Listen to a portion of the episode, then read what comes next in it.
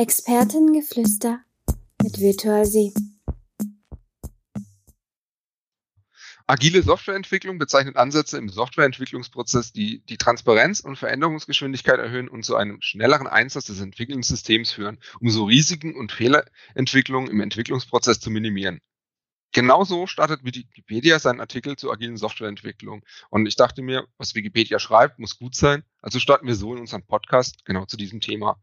Und ist damit alles schon gesagt? Hm, ich glaube nicht, deswegen habe ich nicht zwei Gäste hier sitzen, mit denen ich mich freue, über dieses Thema zu reden. Und da starten wir jetzt ganz agil in diese Folge. Hallo Sarah, hallo Micha. Die wichtigste Frage, wer seid ihr und warum könnt ihr was zu agil sagen? Ja, hallo. Mein Name ist Sarah. Ich bin ähm, Senior Business Consultant bei der Virtual 7, um somit mal den Positionsglanz und Gloria abzufackeln. Das ist aber nicht das, was mich ausmacht. Ich bin, äh, wenn man dem Ganzen nochmal einen Titel ne, geben möchte, Agile Coach, Scrum Master, im Grunde das, was man braucht, um eben Teams zu unterstützen, tolle Sachen zu tun, ähm, idealerweise Produkte herzustellen, digitale Produkte und deswegen glaube ich, dass ich so ein bisschen was zum Thema Agil beitragen kann. Aber auch zur dunklen Seite der Macht. Vor Urgezeiten war ich mal Projektmanager mit klassischen Projekten. Können wir mal nachher drüber schauen, ob es so eine gute Seite und eine schlechte Seite von Projekten eigentlich gibt und was das, ähm, und ob das irgendetwas mit Agilität zu tun hat. Daher kenne ich auch die Micha. Micha, wer bist du denn? Hallo, ich bin die Micha. Danke für die Überleitung, Sarah. Ja, Sarah und ich kennen uns schon einige Jahre. Und ja, wir haben zusammen klassisches Projektmanagement gemacht. ich bin dann in die Richtung des Product Owners äh, gewechselt, habe auch ein bisschen Erfahrung als Scrum Master und die damalige Firma hat sich agil-scrum äh, auf die Fahne geschrieben gehabt und hat gesagt, wir machen das jetzt und wir machen das jetzt sofort mit allen Projekten, die wir haben. Ich sage nur Festpreisprojekte, da wird die Sarah wahrscheinlich gleich wieder schmunzeln und denken, oh Gott. Ja, und habe da so ein paar Jahre Erfahrung mitgemacht Gutes und Schlechtes erlebt und freue mich da heute drüber zu sprechen. Zu meiner Position, auch ich bin Senior Business Consultant bei der Virtual 7 und ja, freue mich auf den heutigen Podcast. Aber ich finde es ganz lustig. Ich meine, in dem Sinne, Micha hat ja die perfekte Überleitung gegeben. Das heißt, es hatte ein Unternehmen und es hat gesagt, wir, wir machen jetzt agil und da, da stellen sich ja bei mir sofort alle Nackenhaare auf. Das macht man jetzt einfach wir sind jetzt agil und wir machen agil. Und dann sind wir agil, ne? Micha? Ist doch so, oder?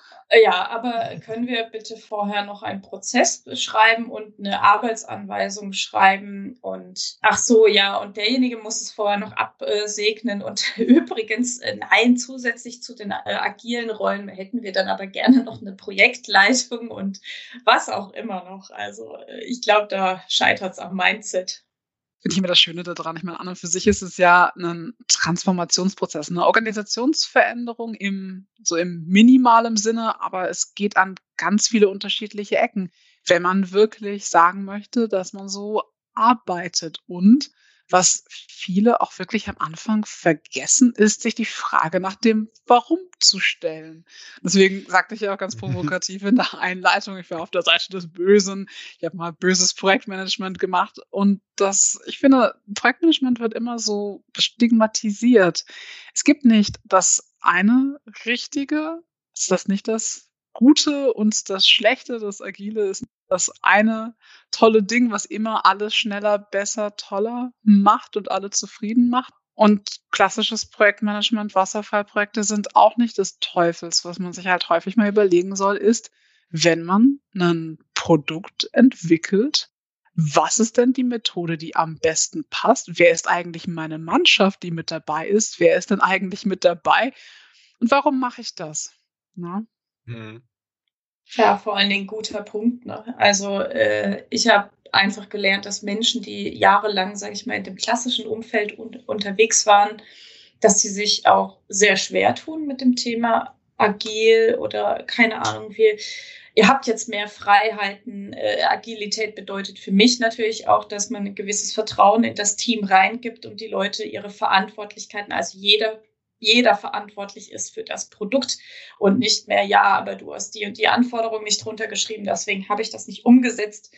Also äh, mir, mir, schwebt da ein Beispiel im Kopf äh, aus, der, aus der Anfangszeit meiner Projektmanagement-Karriere. Da hatte ich irgendwie vergessen, bei einem Login den, den Logout-Button noch als Anforderung zu beschreiben.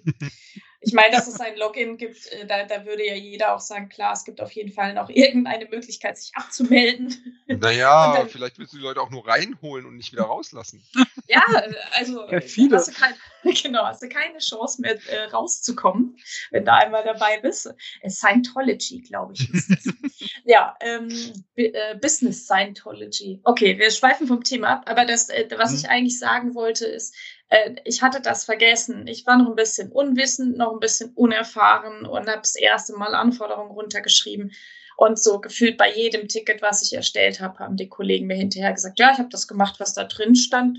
Das und das hast du vergessen. Ich habe zwar dran gedacht, aber ich habe das nicht umgesetzt, weil du hast es nicht drinstehen gehabt. Und dann bist du als Projektleiter ganz schnell einfach der Arsch für alle. Wenn du dann noch übers Budget hinaus schießt, dann ist es halt echt ätzend. Und ja, das ist unschön gewesen. Und das finde ich persönlich beim Agieren schon ein bisschen netter.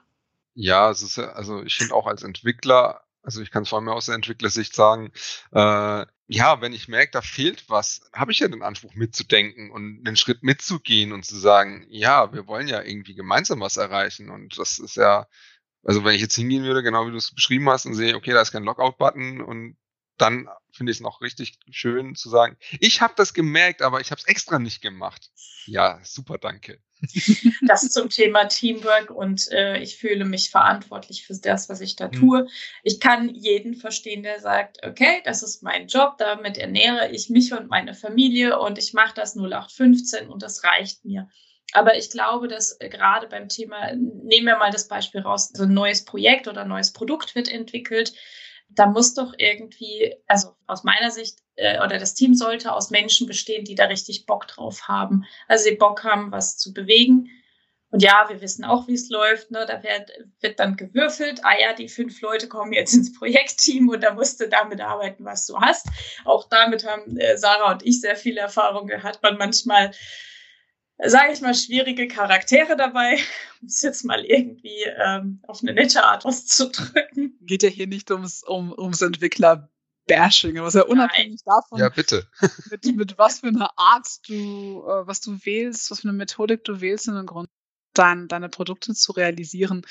Der wichtigste Faktor, den du dabei hast, ist der Faktor Mensch. Und ich finde es immer lustig, wenn die Leute sagen, wow, ich bleibe lieber bei dem, was ich kenne, weil ich finde, ehrlich gesagt, alles, was so agile Methoden sind, zum Beispiel unfassbar anstrengend, denn sie setzen voraus, dass ich die Verantwortung trage und ganz stark selbst organisiert bin. Und das ist eine Verantwortung, die ich nicht tragen möchte. Hm, und das finde ich schade, denn ich würde äh, von meinem Menschenbild her unterstellen, dass eigentlich jeder so auf die Welt gekommen ist. Also ganz blödes Beispiel, du hast, naja, vor Corona-Zeiten so einen, ähm, so einen Saal mit, ich weiß nicht, 100 Stühlen, die in ähm, so Zehner-Stuhlreihen äh, hintereinander stehen. Das heißt, zehn Leute kommen in eine Reihe. Du hast zehn Reihen, 100 Menschen in einem Saal dann lässt du diese 100 Menschen unkontrolliert in den Saal rein und die werden sich dann auch nicht hinstellen und dann ähm, fragen, naja, wo soll ich mich denn hinsetzen? Wenn du freie Platzwahl hast, dann funktioniert das. Dann sucht man sich einen Platz und dann suchen sich alle anderen Leute, die dann auch sitzen wollen, dann dementsprechend einen Platz und warten nicht darauf, dass jemand äh, die bei der Hand nimmt, zu einem Platz führt und sagt, wie man die Beine einknicken soll, damit man auch wirklich sitzen kann. Und das ist nur eins von ganz vielen Beispielen. Heißt also, wenn die Rahmenbedingungen da sind, das heißt, ich habe Stühle, ich habe ein Bedürfnis, ich möchte sitzen und mir eine Show angucken. Ähm, ich weiß zum Beispiel, dass freie Sitzwahl ist, das ist ja ein wichtiger Faktor. Das heißt, wenn alles da ist, dass ich im Grunde genommen eine Entscheidung treffen kann, kann ich mich auch selbst organisieren. Und das ist für mich eines der Grundvoraussetzungen eigentlich des Lebens und somit auch eine ganz ganz charmante Art, warum ich agiles Arbeiten auch sehr gut finde, weil es eben in das Grundbedürfnis von mir reinpasst. Mhm. Und weswegen ich die Projekte schön finde, wenn man sie hat. Du hast einen interessanten Punkt gerade angesprochen, das Thema Rahmenbedingungen. Also ich bin völlig bei dir, dass äh, ich würde jetzt mal sagen, unsere Generation, die nachfolgende Generation, die noch ein Tick jünger ist als wir, dass die auf jeden Fall auch Bock haben, ähm, sage ich mal, eigenständig und eigenverantwortlich zu arbeiten. Und ich hatte mal einen Kunden, da, da war alles vorgegeben. Wenn, ähm, wenn der Investor kam, dann hat man dem da einen roten Teppich ausgerollt und hat gesagt, die und die Tür bleibt zu, weil da sollte besser keiner reingehen oder ihr kommt da gar nicht raus, wenn der jetzt kommt. Und wenn der gleich kommt, dann tun wir natürlich so, als wäre alles bestens. Ähm, und zu dem Thema freie Platzwahl, auch da war man dann immer sehr vorsichtig, wer sich wo hinsetzt. Also mhm also gefühlt hat man fünf Personen gefragt, um mal eben auf Toilette zu gehen. Also da, da, da hat man sozusagen sich selbst einfach abgegeben an der Tür, sobald man eingestempelt hat. Und ich unterschreibe das, was Sarah gesagt hat. Ich glaube, dass der Großteil der Menschen genauso arbeiten möchte. Da sind wir dann wieder bei dieser Bedürfnispyramide und äh, da sind wir dann ganz oben an der Spitze angekommen, Gott sei Dank. Ähm, und dann möchte man dann eben auch äh, sich so ein bisschen selbst verwirklichen. Ja, das ist auch kein Generationending. Ich habe äh, vor unserem Podcast nochmal reingeschaut. Was, was denkst du denn, Michael, wann ist denn das erste sogenannte agile Projekt ähm, in die Geschichte eingegangen. Oh, jetzt erwischte mich aber kalt, hey. das erste agile Projekt. Warte, gib mir wenigstens einen kurzen Hinweis. War es ein digitales Projekt oder ist es äh, tatsächlich irgendwas, was physisch gebaut wurde? Physisch, physisch gebaut, aber mit, mit ähm, agilen Prinzipien. Nur das ist ein Thema, das ist etwas, was man in den neuen Generationen einführen kann. Das ist etwas, was generell, so Agilität ist, ist etwas, was können nur junge Leute, alte Leute können nicht mehr umdenken. Ist ja auch ein ganz großes Klischee. Ja. Äh, ich glaube, dass, ich, dass viele Dinge anerzo an, anerzogen worden sind. Aber ich lüfte mal das Geheimnis. Das erste, wir machen es mal in Anführungsstriche, agile Projekt ist von 1943. Okay. Äh, ja, mhm. gar nicht mal so jung und war Entwicklung von einem Kampfjet, den, den P80 und damals, also Kampfjets, Jets an und für sich, Entwicklung Jahrzehnte, dauert ewig. Und der Auftrag war, innerhalb von 180 Tagen einen neuen Kampfjet zu entwickeln. Eben, naja, wenn man sich überlegt, zu welcher Jahreszeit das war, war extrem mhm. wichtig ähm, auch für, für Amerika dementsprechend ähm, im Wettbewerb mitzuhalten. 180 Tage war ein unmöglicher Auftrag. Hm, wie ist der Ingenieur drangegangen? Hat im Grunde genommen ein Zelt aufgebaut, hat alle Ingenieure, die man braucht, um so einen Jet zu entwickeln, in dieses Zelt quasi eingesperrt und gesagt hat, ihr habt, ihr habt alles, was ihr braucht, hier. Ihr könnt mit allen arbeiten, die ihr braucht. Und wir nehmen die Nutzer, das heißt die Piloten, die sind mit dabei bei jedem Schritt, was ihr macht. Und der Leiter von diesem Projekt hat selber dann dafür gesorgt, dass äh, bürokratische Störungen möglichst minimiert wurden, so quasi der Vorgänger eines Scrum Masters im Grunde genommen. Ähm, tada! Das heißt, die zwei Faktoren, ein Team, was autark ist, die Rahmenbedingungen hat und vor Störungen geschützt ist und mit seinen Endanwendern zusammenarbeitet, führt zu einem Ergebnis. Der Kampfjet nach 143 Tagen fertiggestellt. Krass. Ja, also cool. auch noch schneller als gedacht. Äh, sehr, sehr cool. Ja, das sind die positiven Effekte äh, von Agilität. Ne? Also äh, ich kann da ein bisschen aus dem Nähkästchen plaudern. Ich habe mal ein digitales Produkt neu entwickelt und es gab nichts außer einer Vision, und dann haben wir es wirklich auf der grünen Wiese aufgezogen. Und irgendwann war das Team so eingespielt, okay, wir haben unsere Sprints geplant, wir haben gesagt, wir haben uns committed und haben gesagt, diese, wir haben, glaube ich, Wochensprints gemacht, diese Woche schaffen wir das und das. Und irgendwann aktualisiere ich die Entwicklungs äh, nee, die Testumgebung und dann denke ich so, hä, wieso haben wir denn jetzt da einen Chat? Das war ganz weit nach hinten priorisiert, weil überhaupt nicht so wichtig. Und dann habe ich mich umgedreht zu dem Entwickler, bei dem ich vermutet habe, dass er das getan hat. Und, und so, hallo, ähm, sag mal, warum haben wir jetzt da einen Chat? Ja, also ich war gerade am Thema XY dran und ähm, das passte so gut und ich wusste, wir brauchen einen Chat und ich bin mit die, diese Woche mit meinen Tasks durch und ähm, ich habe also alles erledigt und da dachte ich mir, mache ich das noch mit. Ja, besser kann es nicht laufen. Ne? Also ich erwarte natürlich nicht bei jedem Projekt, dass mein Team dann immer Sachen on top macht oder dass sie weniger abschätzen und da und mich nachher erfreuen, weil sie dann mehr gemacht haben. Das natürlich nicht. Aber das war sehr, sehr positiv. Eins muss man natürlich dazu sagen, wir haben sehr viel gelernt. Also das war nicht unser erster Sprint. Wir haben davor sehr viel Reibereien gehabt. Ich glaube, das ist auch völlig normal in Projektteams. Mhm. Und deswegen hat es halt einfach so ein bisschen gedauert, aber es kann halt sehr viel positive Effekte aufs Produkt und auch aufs Team haben. Ich finde aber gerade, dass du gerade genannt hast, die Reibereien, das ist ja das Wichtige auch, finde ich, an diesem Prozess, dass du irgendwann an einen Punkt kommst, wo das Team richtig gut eingespielt ist. Und da hast du ja gerade im agilen Bereich hast du ja eben genau viele Sachen mit den Retros und Reviews, die du machst. Und du hast halt da, finde ich, einfach diesen Fortschritt, den du halt siehst von Sprint zu Sprint oder Woche zu Woche, Monat zu Monat, äh, wenn das Team halt mehr miteinander arbeitet und sich aufeinander einspielt, eine gewisse Menge an Rahmenbedingungen und passt sich immer mehr an. Und das finde ich eigentlich, das ist sehr angenehme daran, wenn du halt auch merkst, dass das Team vorankommt. Ja, und auch das, äh, das Team oder halt alle drumherum, auch die Stakeholder kriegen halt sehr mhm. schnell Feedback. Ne? Also mhm. man sieht relativ zügig was. Ähm, und hat dann auch die Möglichkeit, da recht zügig gegenzusteuern oder zu sagen, hey, hm, weiß ich nicht, äh, ich habe es mir anders überlegt, auch das kann ja passieren oder die, die Rahmenbedingungen haben sich dann innerhalb von drei Wochen verändert, was ja auch mal passieren kann und dann musste da halt gegensteuern.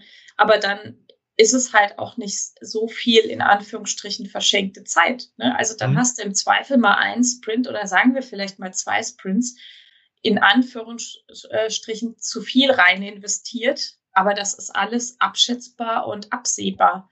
Es ist nicht, ich programmiere jetzt äh, zwei Jahre, dann schaut sich die QS an äh, und dann wird es vielleicht irgendwann abgenommen und dann sagt der Nutzer, ach ja, ist schön, dass ihr dafür jetzt vier Jahre gebraucht habt, aber eigentlich möchte ich das ja gar nicht nutzen.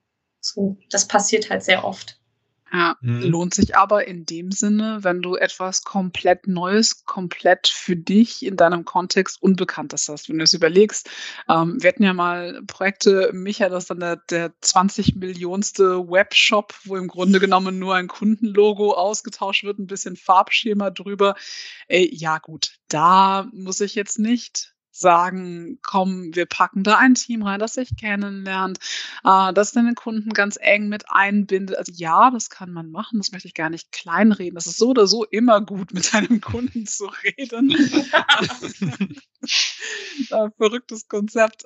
Aber wenn ich etwas habe, was repetitiv ist, wo einfach viele Dinge schon bekannt sind, kann ich das auch von meinem, ähm, von meinem Vorgehen anders hergestalten. Anders ist es, mache ich was komplett Neues, dann wirklich kleinere, kleinere Zyklen, ähm, öfters mal mit seinem Kunden sprechen, lernen, weitermachen, gucken, welche Richtung es geht. Mhm aber ganz stark sein, denn ich lerne auch immer wieder in meinen Projekten kennen. Das ist total verführerisch, wenn man die Möglichkeit hat, dann kleine Schritte zu sehen. Dann möchte man natürlich vom, vor den kleinen Finger nehmen, die ganze Hand abreißen und dann irgendwo zwischendrin das gesamte Haus abreißen und neu machen.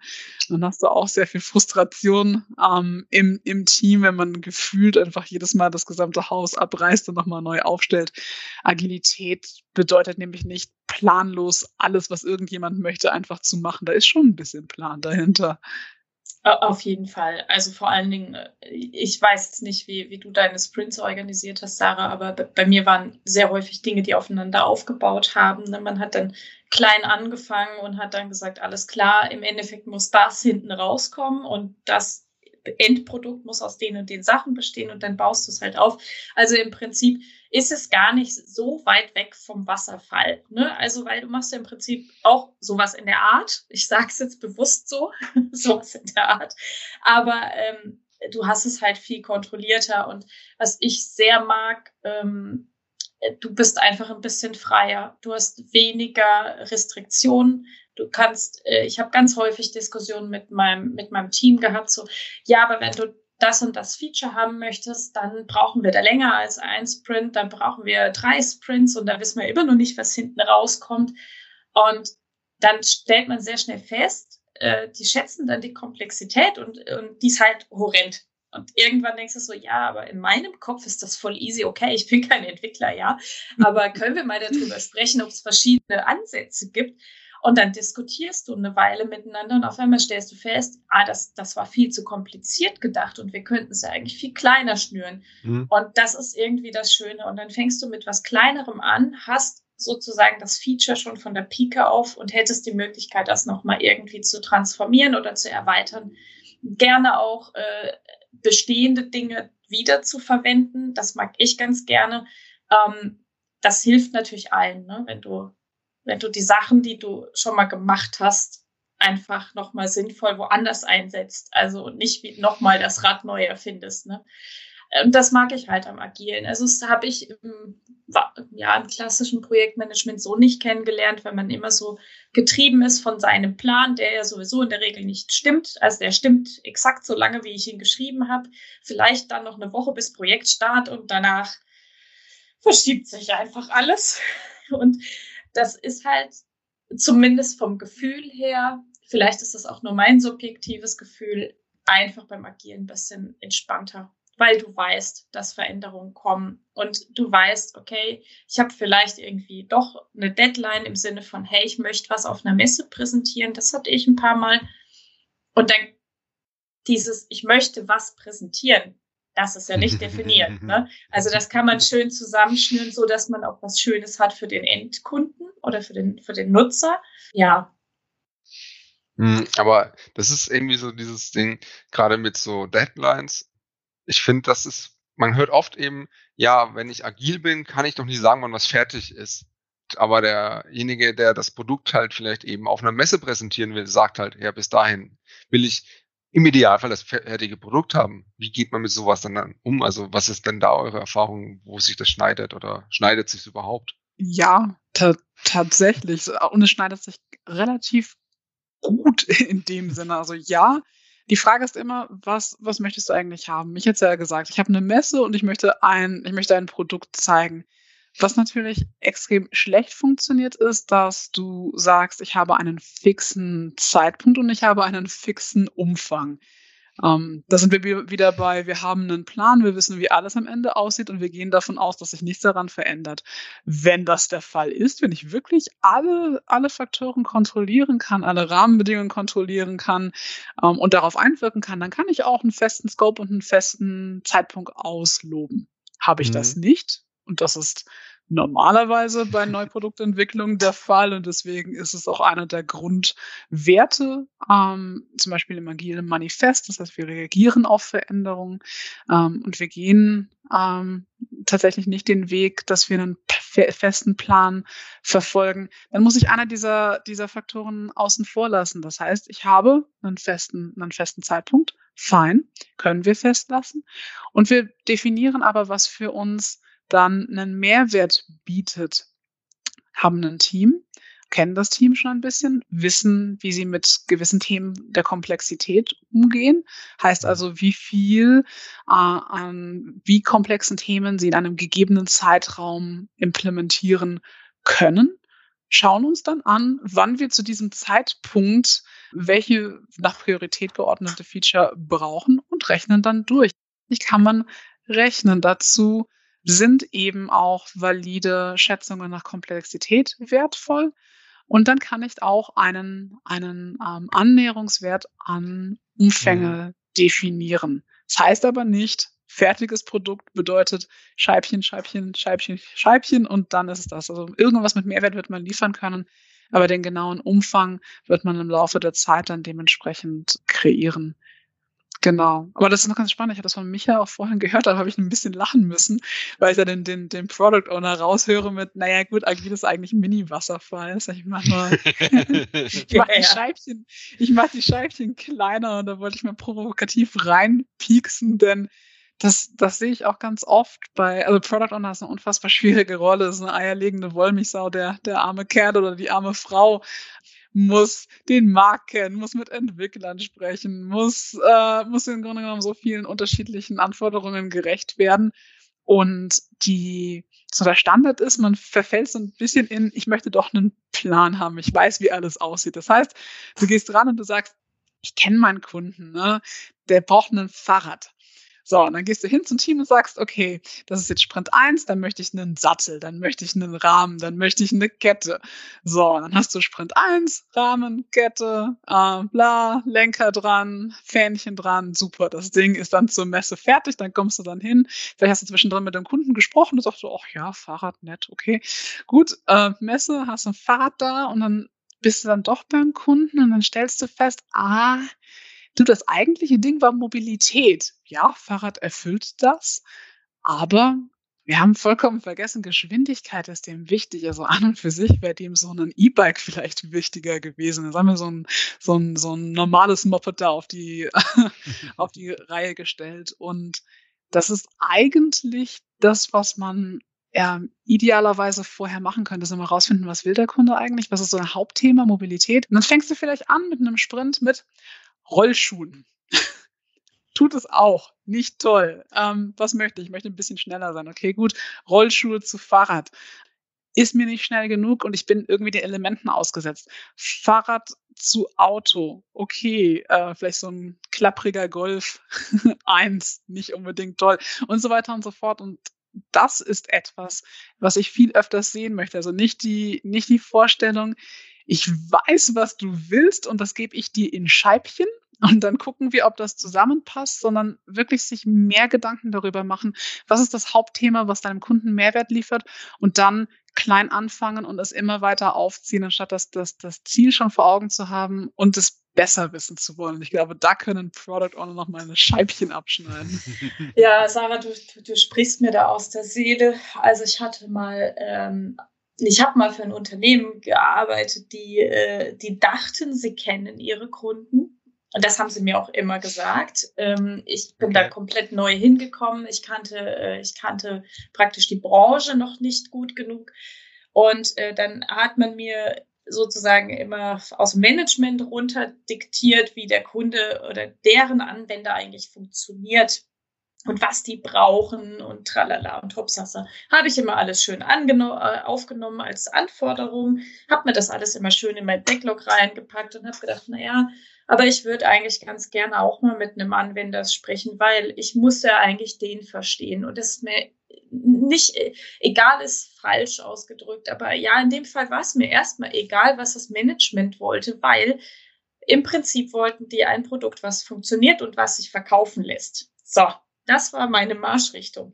Und wie das Produkt letztendlich aussieht und was der Nutzer braucht, das hat aus meiner Sicht der Nutzer zu, zu äh, entscheiden.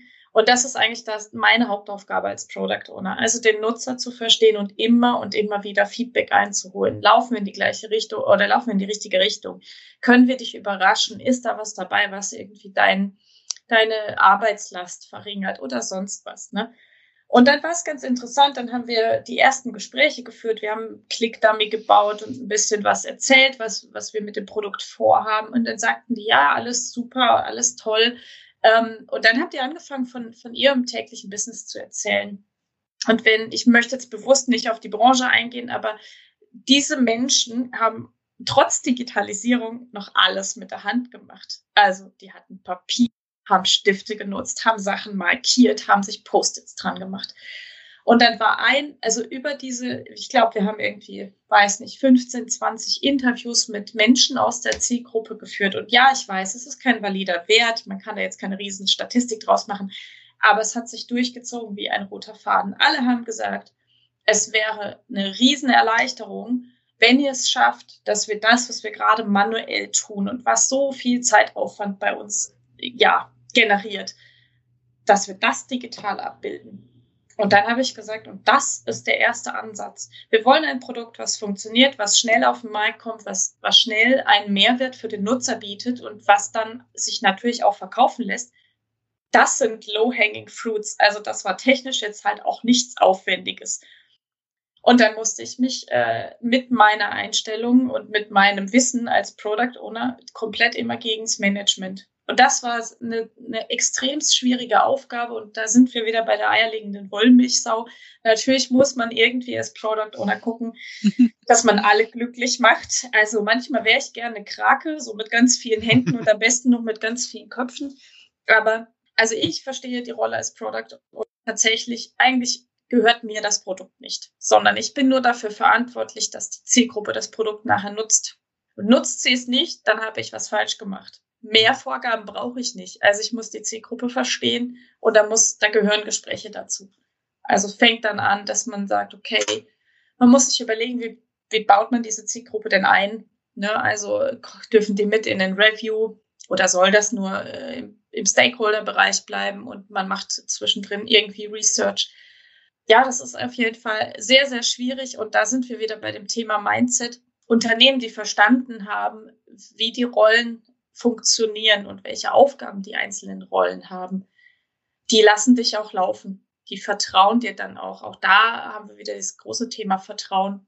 Unternehmen, die das zum ersten Mal machen, egal wie groß oder klein sie sind, die haben Hemmungen loszulassen. Also es ist ja nichts anderes. Ne? Mhm. Ich, ich gebe jemandem die, die, die Aufgabe, guck, dass du ein Produkt produzierst, was hinterher, was sich hinterher verkaufen lässt.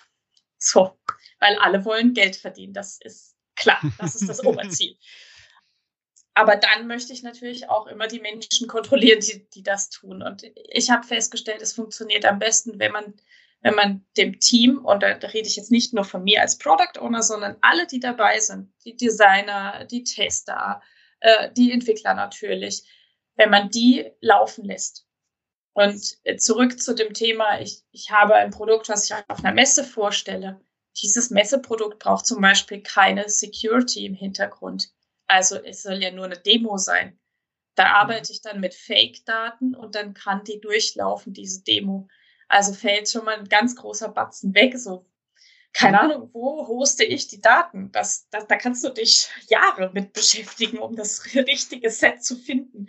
Aber jemand, der sich verantwortlich fühlt, wird diesen validen Punkt natürlich in den Raum werfen und wird sagen, hey, aber was machen wir denn damit? Und denkt dann die an die Cookie-Richtlinie, tralala und Topsasa. Brauchst du das für eine Messe wirklich? Da soll es doch eigentlich nur präsentiert werden. Also früher hast du eine PowerPoint genommen, jetzt nehmen wir halt was, was klickbar ist und was ein bisschen funktioniert. Ein Prototyp. Prototyp ist, glaube ich, der richtige Begriff dann an der Stelle. Ja, definitiv. Also äh, ich habe selber auch schon bei so einer Präsentation mitgewirkt, wo man im Endeffekt äh, zwei Teile vom Produkt hatte. Du hattest die Registrierung in einem System, die war etwas aufwendiger wie nur E-Mail-Adresse, Passwort und hattest danach ein System, wo du dich einloggen konntest mit den Daten, die du erstellt hattest. Zum Zeitpunkt der Demo hat aber Registrierung nicht mit der anderen Applikation reden können. Das hatte man halt dann in der Präsentation damit gelöst, dass man halt die Daten hinten dran per Hand rübergeschoben hat und gesagt hat, das ist Magic. Also hat halt einer fünf Minuten lang geredet und äh, die Daten waren da. Ja, okay. Das ist ja genau der Punkt. Du musst dich darauf festlegen, was sieht man im Endeffekt und kannst damit ja schneiden und darauf reagieren. Und je näher du der Messe kommst, desto mehr hast du ja gelernt, worauf du dich fokussieren kannst und was wichtig wird. Mhm, definitiv. Und du bist auch transparent mit was, was funktioniert, was funktioniert nicht, was, was möchtest du eigentlich. Und das haben wir auch vorhin von Michael gehört. Das heißt, eine, eine wichtige Sache ist auch wirklich äh, Vertrauen reingeben und Vertrauen kannst du aber auch nur haben, mhm. wenn auch jeder weiß, wo sein Aufgabengebiet ist und wie seine Rolle auszuführen ist. Ich glaube, das ist so eine der größten Herausforderungen. Ähm, wenn ich jetzt so gerade einfach mal an meine Anfangszeiten zurück denke, dass ich so zum ersten Mal von, von Scrum zum Beispiel gehört habe und ich mir dachte, hä, ja gut, auf dem Papier liest sich das ganz gut ist und ich weiß nicht, äh, ich glaube jetzt gerade sind wir bei zehn Seiten Guide und ähm, okay, wie lebe ich das denn eigentlich? Und ich glaube, jeder hat in seiner Rolle mal ganz schlimme Dinge getan. Ähm, Äh, ich glaube, einer von diesen Mythen ist, ja, ja, es ist Scrum Master ist im Grunde genommen eigentlich jemand, der, also zum Thema Team schützen, ja, natürlich, mhm. mit einer der Aufgaben. Aber was bedeutet das denn? Bedeutet das auch, dass du ähm, LAN-Kabel holst, wenn die benötigt sind? Bedeutet das, dass du Stories, äh, wenn du irgendein ein Ticketmanagement-System ähm, benutzt, dass du das dann täglich mal aktualisierst? Bedeutet das Kaffee holen?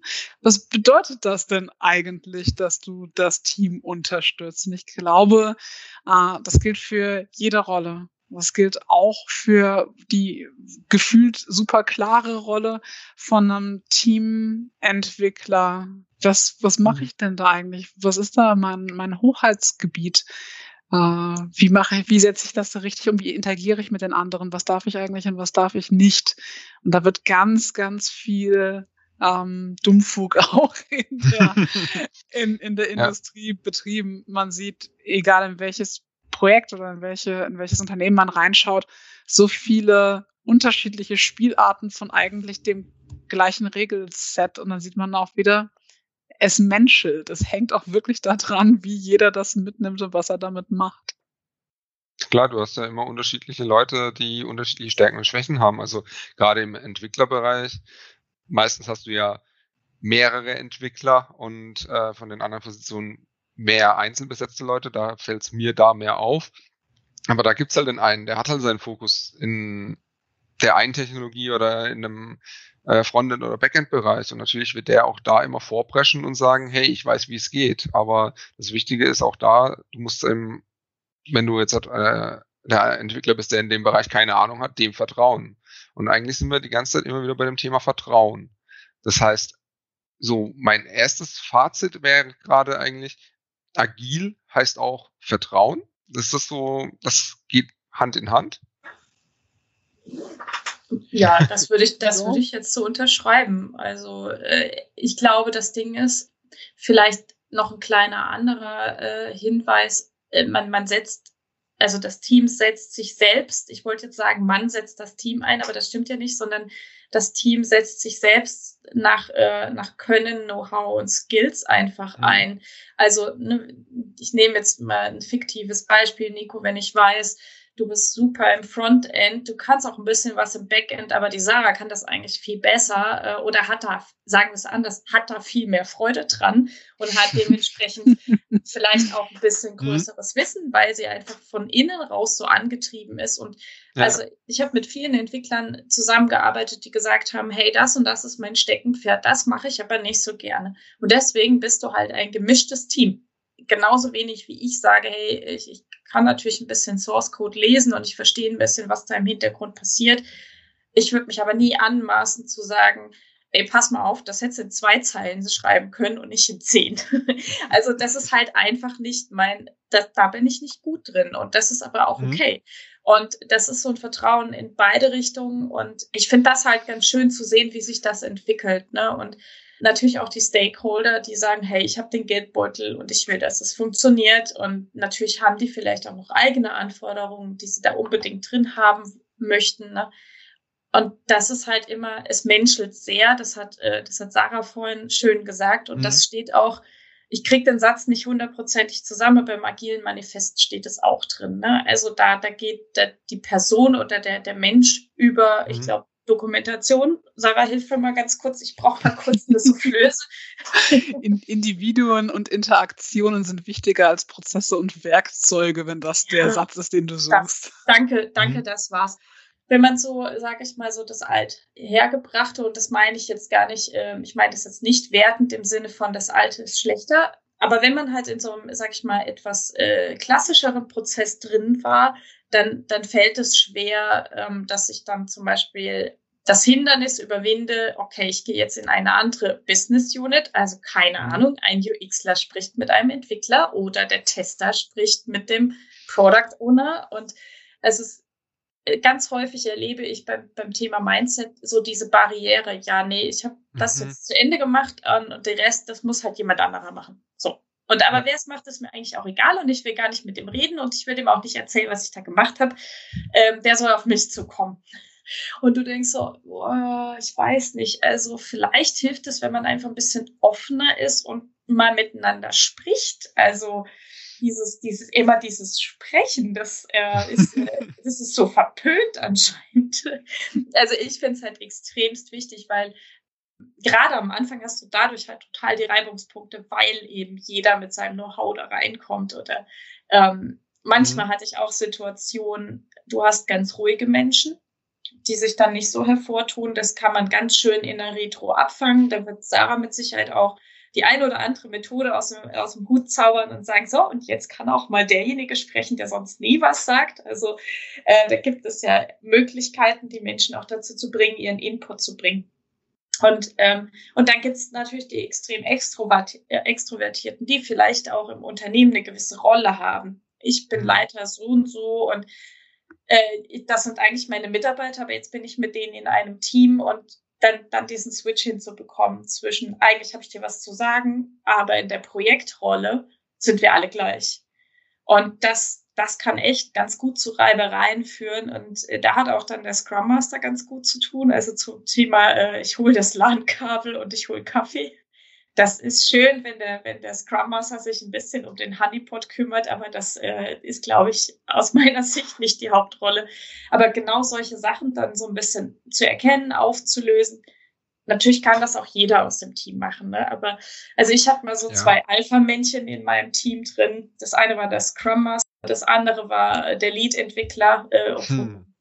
und dann sind die da die ganze Zeit aneinander hoch und der Schild war gedacht, boah, die gehen mir so auf den Sack. Also, ähm, ich, ich war halt auch die, das einzige Mädel in, in dem Team, was jetzt überhaupt auch nicht wertend ist, aber es äh, erklärt vielleicht folgende Reaktion von mir. Ich habe mich dann irgendwann hingestellt, habe meinen Tisch hochgefahren, habe mich hingestellt, habe nach rechts und nach links geguckt und habe gesagt, so, ich habe den größten, können wir jetzt aufhören mit der Scheiße? ähm, ich weiß nicht, ob das die perfekte Lösung für alles ist, aber also es geht halt häufig um dieses Zwischenmenschliche. Und wenn das aber mal passt, dann hast du ein super Team. Und erstens, dann ist es keine Arbeit mehr, weil dann macht es Spaß. Und mhm. ähm, ich glaube, die meisten von uns wollen nicht ewig arbeiten, sondern sie wollen was tun, was Freude bereitet und womit man seinen Tag irgendwie sinnvoll füllen kann. Und ähm, ja, jetzt werde ich zu esoterisch, deswegen höre ich jetzt an der Stelle auf. Ja, passt aber im Grunde genommen. Ist ja auch mit einem Klischee, in Anführungsstrichen, was, ähm, was Agilität mit sich bringt. Das ist so ein bisschen esoterisch. Ähm, da gibt, wenn agil ist man erst einmal ganz viele bunte Post-its mit drin hat und Retrospektiven sind eh bunte Bildchen malen. Ja, kann sein, sieht man auch häufiger.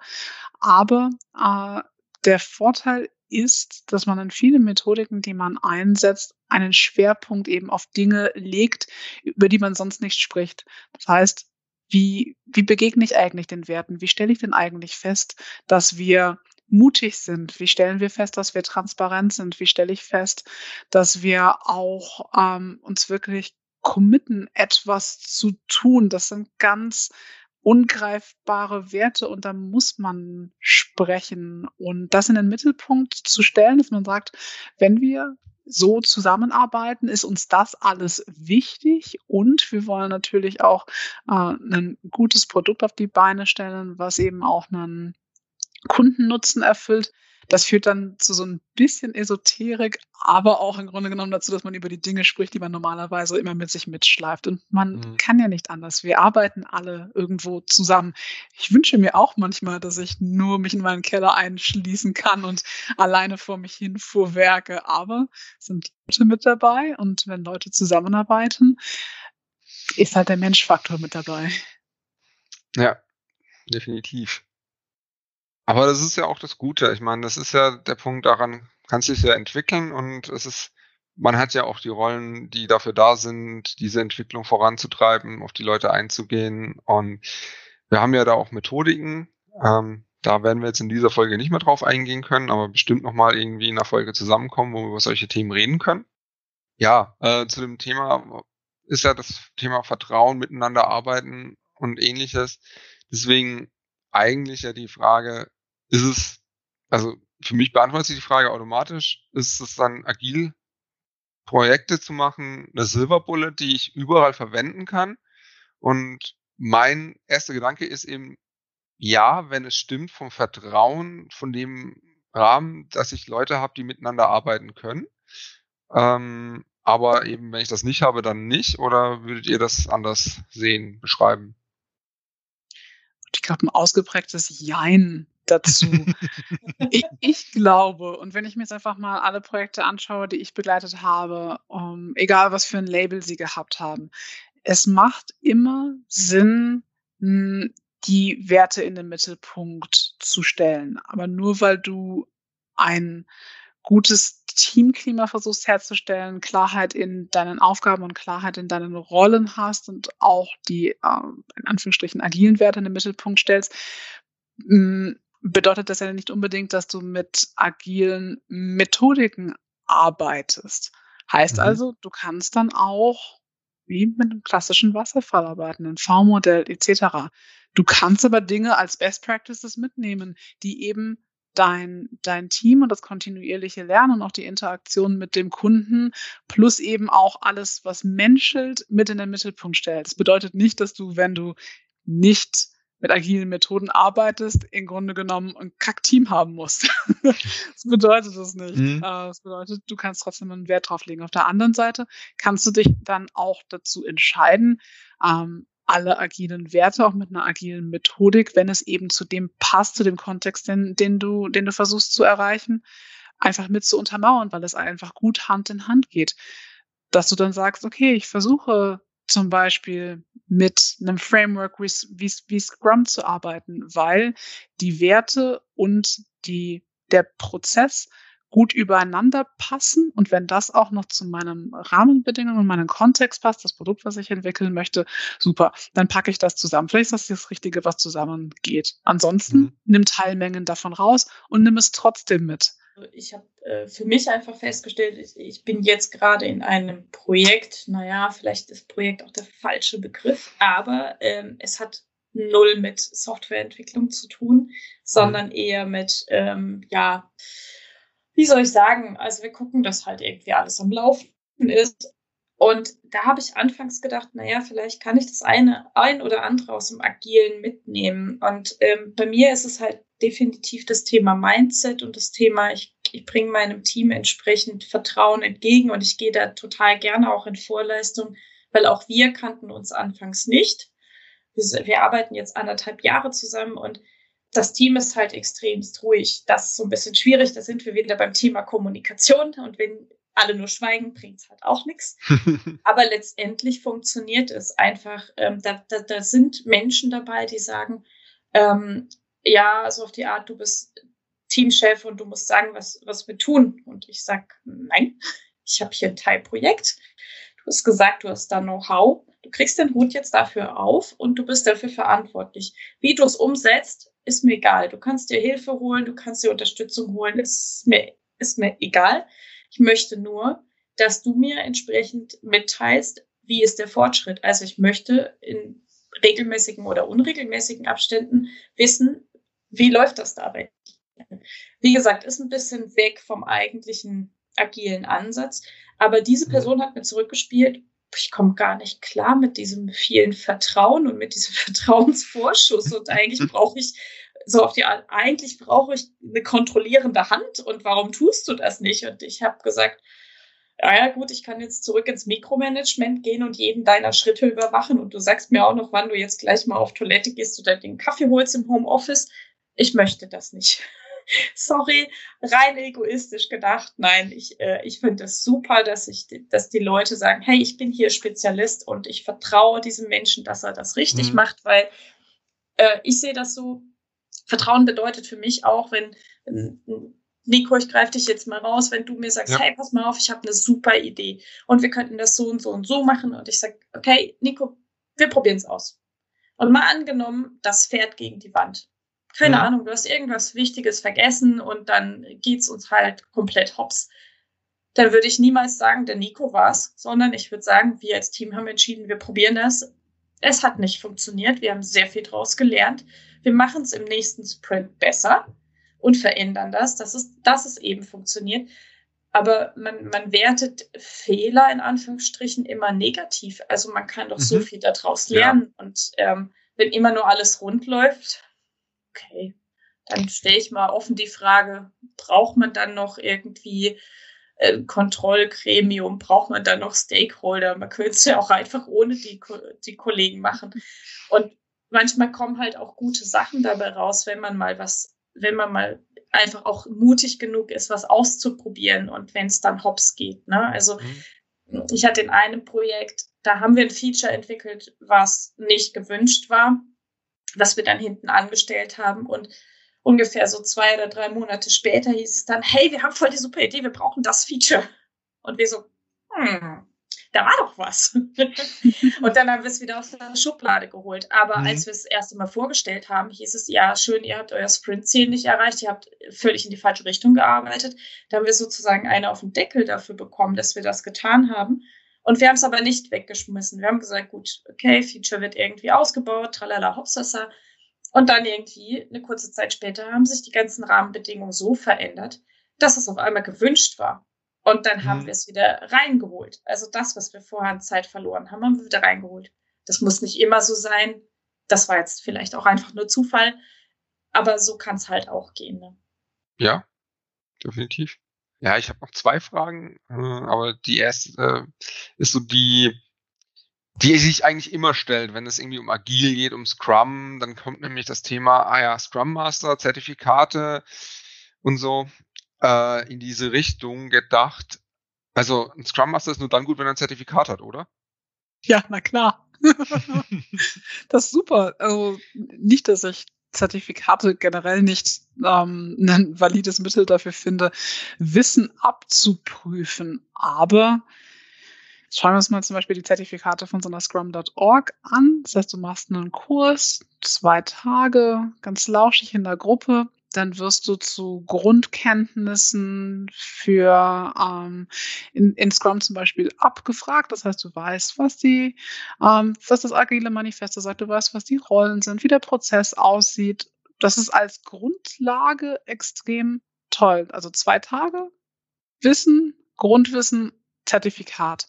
So, und dann haben viele Leute dieses Scrum 1 Zertifikat, äh, egal welcher Natur, mit Grundwissen, also wie viel Wissen kann man in zwei Tagen vermitteln und werden dann auf die Welt losgelassen. Und das sind dann die Personen, die einem Team, das eventuell noch gar keine Ahnung von nichts hat, mit unterstützen soll, diesen Weg zu gehen mit Wissen, was in zwei Tagen aufgesogen ist. Hm. Hm. so ist es, glaube ich, mit allem im Leben. Ähm, es ist gut, wirklich Kurse zu haben, um Grundwissen aufzusammeln und vielleicht auch mhm. Aufbauwissen zu sammeln.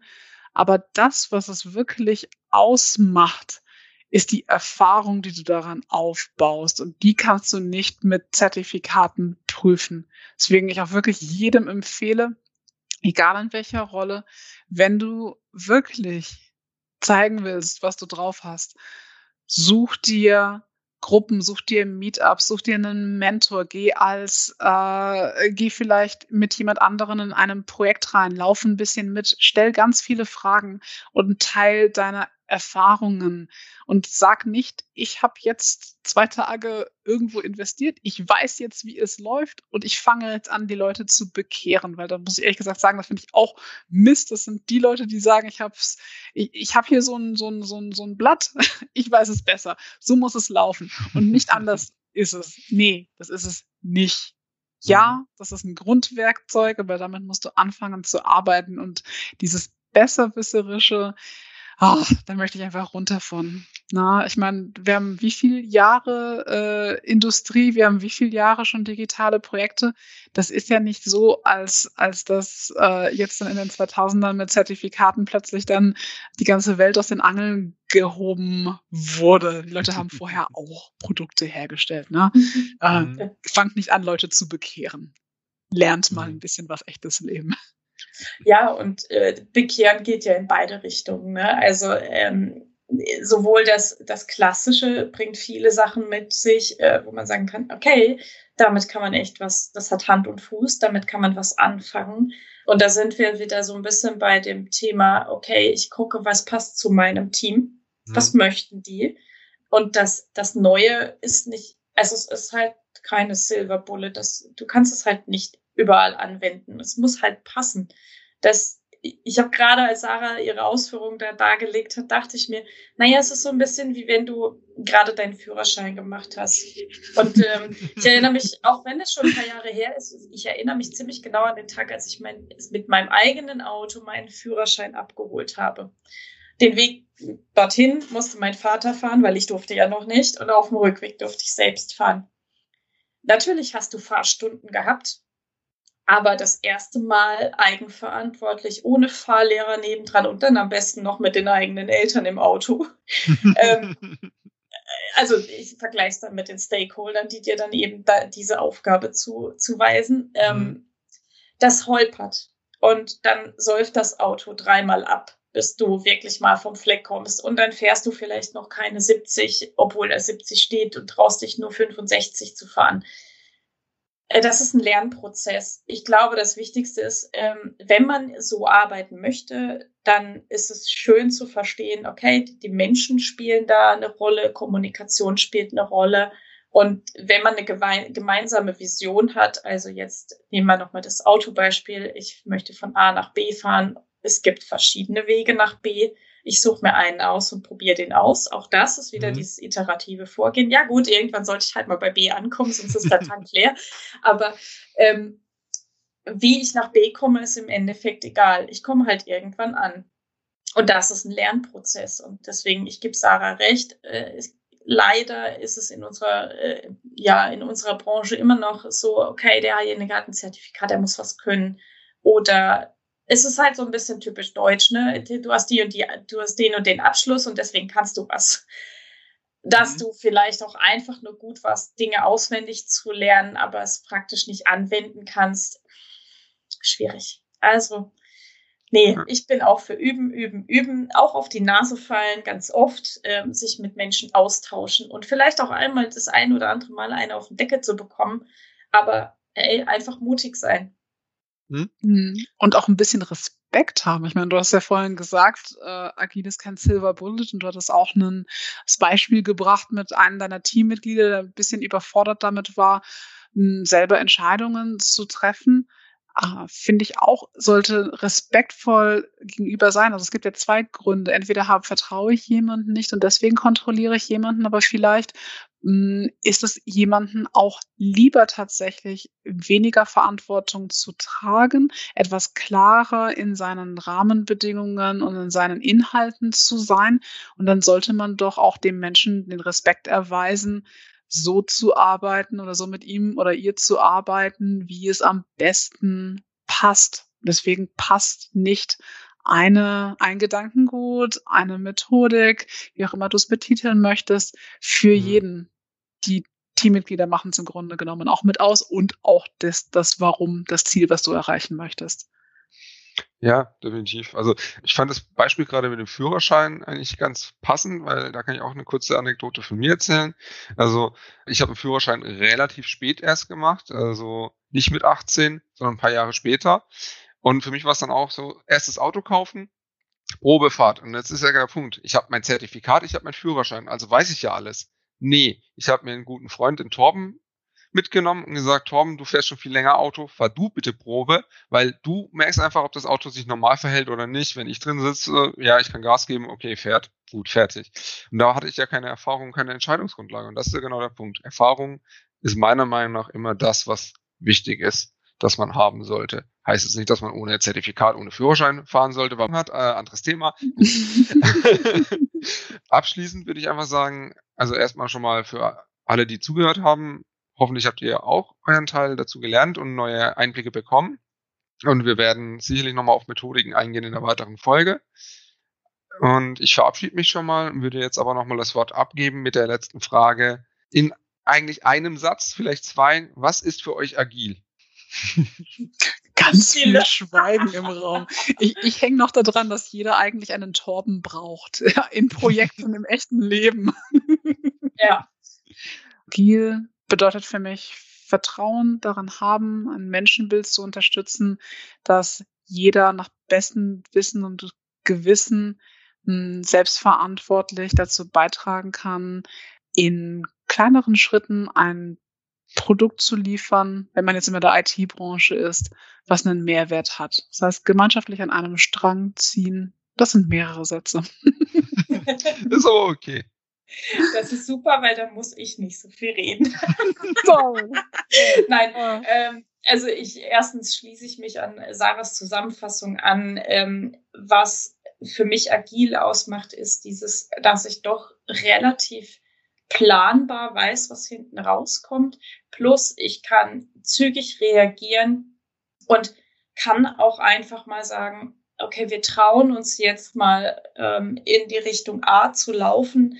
Dann stellen wir nach dem Sprint oder nach der Iteration fest, ja, okay, das war schon ganz okay, aber wir sind eigentlich in die falsche Richtung gelaufen. Also nehmen wir jetzt Weg B. Also ich glaube, dass es äh, häufig guckt man zu sehr auf Zeit und Budget und dann wird sich eben nicht getraut, eine Entscheidung zu fällen mit, wir probieren diesen Weg jetzt aus. Oder er wird gefällt und danach äh, verlieren die Leute ihre Jobs, weil sie halt irgendwie das Projekt gesprengt haben. Das, das passiert ja bei Agil nicht. Und das finde ich sehr, sehr gut. Und in der Regel, natürlich wirst du das ein oder andere Mal auf die Nase fallen. Gerade am Anfang. Projekte, die starten, da, da, da geht's zu Kraut und Trüben. Also anders kann man es nicht sagen. Und dann denke ich, naja, aber da kann halt auch echt was Gutes dabei rauskommen. Und dann läuft es nachher in eine Richtung, ja, egal, dann bin ich halt mal gegen die Wand gelaufen. Egal. Dafür weiß ich jetzt, wo es lang geht. Also das habe ich jetzt herausgefunden. und Nico, ich mag die Frage total und ich glaube, das kann man eigentlich jedem, der zuhört, mitgeben. Wenn ihr euch in einem sogenannten agilen Umfeld bewegt, einem agilen Projekt oder irgendjemand meint, wir, wir machen agil oder wir sind agil, stellt euch doch mal die Frage, was ist es denn für uns? Woran sehen mhm. wir das? Wie wollen wir darin besser werden? Warum tun wir das eigentlich? Vielleicht kommt ihr ein bisschen schneller auf eine Antwort als wir mit den langen Pausen. Ja, Sarah, mit dieser Frage können wir uns entlassen und einfach darum bitten, lasst uns Feedback zukommen. Auf der einen oder anderen Plattform könnt ihr es direkt machen, ansonsten per Mail meldet euch einfach, Twitter, wenn ihr eine Antwort auf diese Frage geben wollt. Wir würden uns freuen. Wir freuen uns auf das Feedback und vielen Dank fürs Zuhören. Bis zum nächsten Mal.